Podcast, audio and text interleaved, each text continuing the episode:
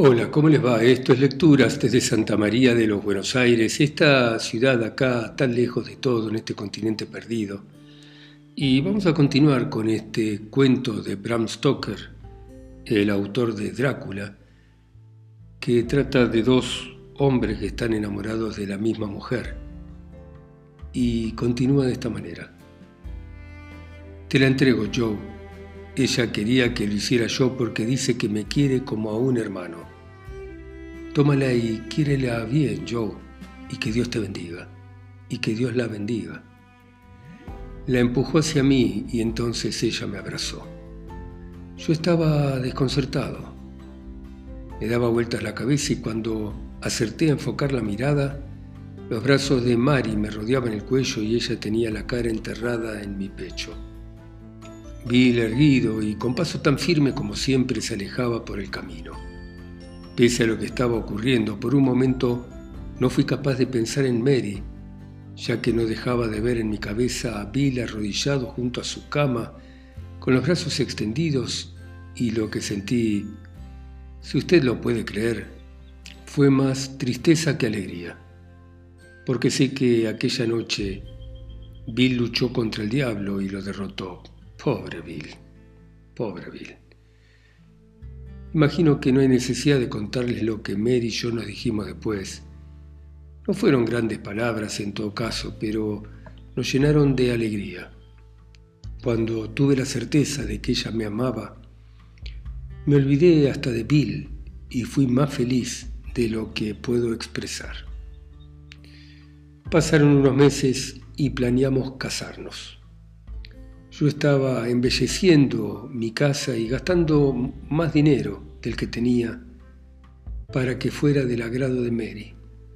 Bill me ayudaba todo el tiempo, pero solo me echaba una mano, dándome su tiempo. A menudo era él el que se acercaba a la ciudad para comprar lo que yo necesitaba y estoy seguro de que siempre pagaba por ella más de lo que luego me decía. Yo permanecía en silencio, a sabienda de que lo ofendería de otra manera y todo cuanto podía hacer por él era permitirle que nos ayudara si eso era lo que él quería. Yo lo miraba en busca de señales de que se sintiese infeliz, pero nunca vi un rastro de desdicha en él. Siempre estaba animado, alegre y trabajaba con más ganas que nunca y era amable con todo el mundo. Y yo sabía bien que no se había olvidado de Mary. ¿Cómo hacerlo? Yo temía que lamentara lo sucedido en secreto, pero nunca lo vi dolido. Cuando me detenía a pensarlo, seguía sin entender que Mary me quisiese a mí, pudiendo haber elegido a Bill. Los días pasaban rápido porque éramos felices y teníamos toda la vida por delante y finalmente se acercó la fecha de nuestra boda. Habíamos elegido el domingo de Pascua y todos nuestros amigos, o sea, todo el pueblo, disfrutaría y asistiría a una gran fiesta.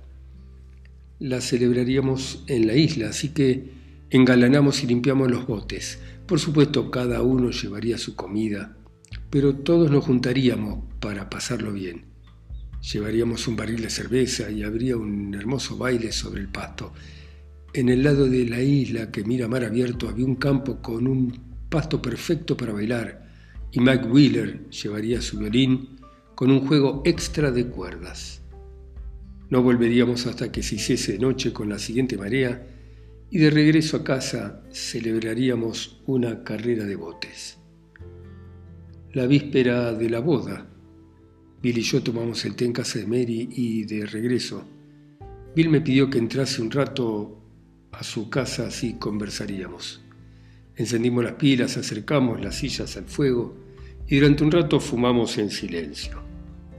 Hasta que Bill dijo, Joe, mañana no habrá ni un hombre en la iglesia que no te envidie, salvo yo.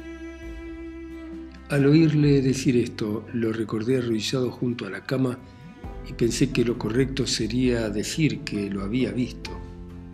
Me saqué la pipa de la boca, lo abracé como hacíamos cuando éramos muchachos, y se lo conté todo. Él se limitó a darme la mano y a decir, fue una dura lucha, Joe, pero gracias a Dios vencí. Dejé atrás el amor que sentía, porque mañana ella se convertirá en tu esposa, amigo, y para mí pasará a ser como cualquier otra mujer, aunque yo me sentiré su hermano mientras viva y el tuyo también, Joe. No es que ya no me preocupe por ella, pero sin dudas me arrojaría el fuego por ayudarla, pero no sé cómo explicarlo, Joe. Ya sabes lo que quiero decir. Bill ha sido un buen amigo para mí y para Mary, dije, y espero que podamos seguir demostrándote todo lo que significas para nosotros. Que Dios me condene si pienso mal de vos en algún momento de mi vida. Ya no dijimos más. Salí de la casa, pero un minuto después volví para asegurarme de que Bill asistiese a la mañana siguiente y para decirle que me despertara si él se despertaba primero, pero al pasar frente a su ventana vi que la estaba tapando con una lona. No lo hizo porque creyera que yo volvería a espiarlo. Su expresión lo dejó claro. Temía que yo volviese a verlo en un momento de privacidad y que eso de algún modo fuera doloroso para mí. Con la primera luz a la mañana siguiente me desperté, bajé a darme un baño, volví a casa, cepillé mi ropa nueva y extendí la camisa que Mary había hecho para mí y luego lavado hasta dejarla blanca, blanca como la niebla. Después Bill pasó por casa. Habíamos arreglado que vendría a desayunar conmigo y se presentó ya vestido para la boda, con un traje nuevo.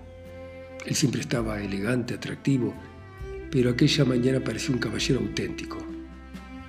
Pensé entonces que Mary había hecho muy bien al elegir a un mero trabajador como yo en lugar de a alguien como Bill, tan superior a nosotros, aunque él en su bondad y gran corazón nos viera como sus pares.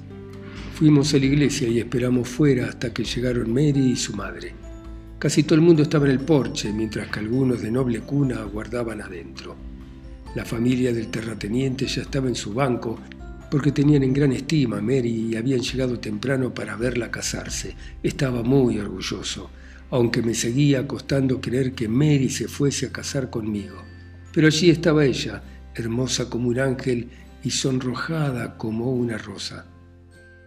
Yo dije acepto en voz baja, ya que decirlo de forma que todos lo oyeran me incomodaba, pero Mary lo dijo con voz dulce, alta, y seguidamente el párroco nos bendijo y se dirigió a nosotros con tal solemnidad que no pudimos contener las lágrimas, y Mary buscó cobijo junto a mi pecho.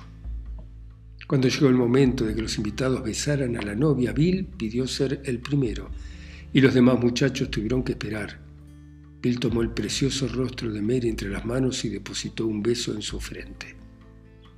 Concluida la ceremonia nupcial, restaba la misa, así que todos ocupamos nuestros asientos. Nunca en mi vida me he sentido más orgulloso que entonces y tampoco Mary. Cuando terminó el servicio religioso, la gente formó un pasillo por el que Mary y yo desfilamos para ser los primeros en cruzar las puertas de la iglesia. Todos bajamos a la playa donde ya estaban preparados los botes. Varios estaban recién pintados y había un par engalanados con guirnaldas. Mary y yo iríamos en el bote de Bill, que se ocuparía en persona de uno de los remos. Como tripulación había elegido a tres muchachos conocidos suyos y grandes remeros. Bill estaba decidido a vencer a todos los demás botes en el viaje hasta la isla. Los chicos se nos habían adelantado y cuando llegamos a la playa el bote estaba listo para zarpar y las cestas con las comidas embarcadas, así que Subimos a bordo y nos hicimos a la mar. Mary y yo manejábamos la caña del timón, Bill y sus compañeros se encorvaron sobre los remos y en 15 minutos llegamos a la isla, superando a los demás por un centenar de metros. Desembarcamos y los chicos se ocuparon de llevar las cestas cuesta arriba hasta un campo que la luna acostumbra iluminar y que forma una llanura hasta el borde de un acantilado.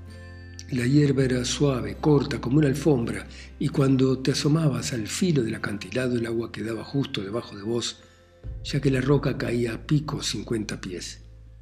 Mary y yo nos quedamos allí mirando el agua revuelta, mientras los chicos preparaban todo para la fiesta, ya que no nos permitieron hacer nada. La marea estaba subiendo y las corrientes rodeaban la isla tan rápidas como el agua en el canal que alimenta un molino y seguían hasta gran distancia mar adentro. Las corrientes son muy traicioneras en esta zona, así que es mejor que no te atrapen mientras estás nadando o navegando. Tomamos asiento y no hubo nadie que no disfrutase de la comida y a continuación las chicas insistieron en que bailásemos.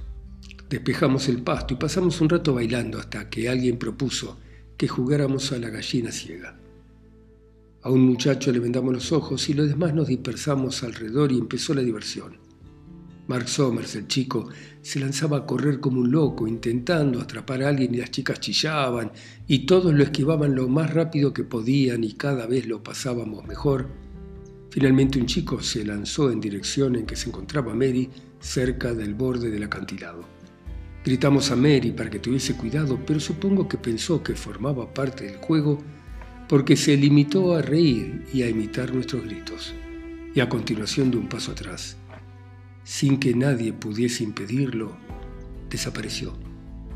Yo estaba sentado en una piedra y cuando la vi caer por el acantilado lancé un grito que debió irse a un kilómetro de allí y crucé el campo a la carrera. Pero alguien mejor que yo se me adelantó. Bill se había desprendido la chaqueta y sacado los zapatos de sendas patadas y llegó al acantilado antes que yo. Y antes de saltar gritó, Joe, a los botes, rápido. La voy a mantener a flote hasta que llegues. Yo nado mejor que vos. No me entretuve ni un segundo. Corrí a la playa donde estaban embarrancados los botes. Me siguieron algunos muchachos corriendo lo más rápido que podían y empujamos el bote más cercano al agua. Pero pese a nuestro esfuerzo estábamos tan enloquecidos por la excitación que cada uno tenía la fuerza de diez hombres y nos llevó un par de buenos minutos a hacernos a la mar. A continuación yo remé tan fuerte que partí el remo y nos tuvimos que detener para sacar el repuesto y después debimos rodear los bajíos hasta llegar a la zona donde debían estar Mary y Bill. Los hombres y las mujeres en lo alto del acantilado gritaron y señalaron en la dirección donde estaban, y el bote parecía volar con cada bogada. Pero la corriente era tremendamente fuerte y cuando conseguimos verlos, ya llevaban en el agua más de cinco minutos. Me pareció que pasaron años hasta que nos acercamos a ellos. A Mary y Bill los lastraban sus ropas y pese lo buen nadador que era, temí que llegásemos demasiado tarde. Finalmente los alcanzamos. Yo miraba por encima del hombro sin dejar de remar. Solo vi a Mary, pero para mí fue como un faro. Le pedí a uno de los muchachos que ocupase mi lugar y fui a proa. Mira, estaba pálida, tremendamente pálida, con los ojos cerrados, como si estuviera muerta. El cabello se le extendía sobre el agua y la corriente agitaba su vestido bajo la superficie, como si se tratara de un extraño pez. No lo vi a Bill, pero sabía que no tenía que buscarlo en ningún otro sitio. Si Mary estaba allí, él no podía estar lejos. Cuando terminamos de aproximarnos, vi dónde estaba. Estaba debajo del agua. Con su último aliento la mantuvo a flote hasta que llegamos. Vi sus manos asomar fuera del agua sujetándola por el pelo, pero eso era todo. Desde entonces muchas veces sentí la tentación de enojarme con Mary, pese a todo lo que la quería, porque nosotros los trabajadores al fin y al cabo somos gente tosca y son muchas las adversidades que tenemos que enfrentar. Pero cada vez que he estado a punto de levantarle la voz o incluso de pensar mal de ella, entre ella y yo se han interpuesto las manos de Bill. Y entonces la idea de levantarle la voz o pensar mal se me ha hecho tan intolerable como imaginar que algún otro hombre la agrediese. Nunca se me ocurriría hacer algo así. Lo subimos a bordo y volvimos a tierra. Mary se recuperó porque solo había sufrido la impresión de la caída. Pero cuando sacamos a Bill del agua, él ya había... Cumplió lo que aquella noche dijo. Dio su vida por ella. Usted podrá comprobar que en su tumba del cementerio hicimos grabar, nadie ha sentido más amor que quien ha dado su vida por un amigo. No existe nadie como Bill. Así piensa Mary. y así pienso también yo. Bueno, muy bien, gracias por escuchar a Bram Stoker, ustedes en sus países, ciudades, continentes, islas o pueblos, a través de mi voz acá sola y lejos en Santa María de los Buenos Aires. Chao, mañana seguimos.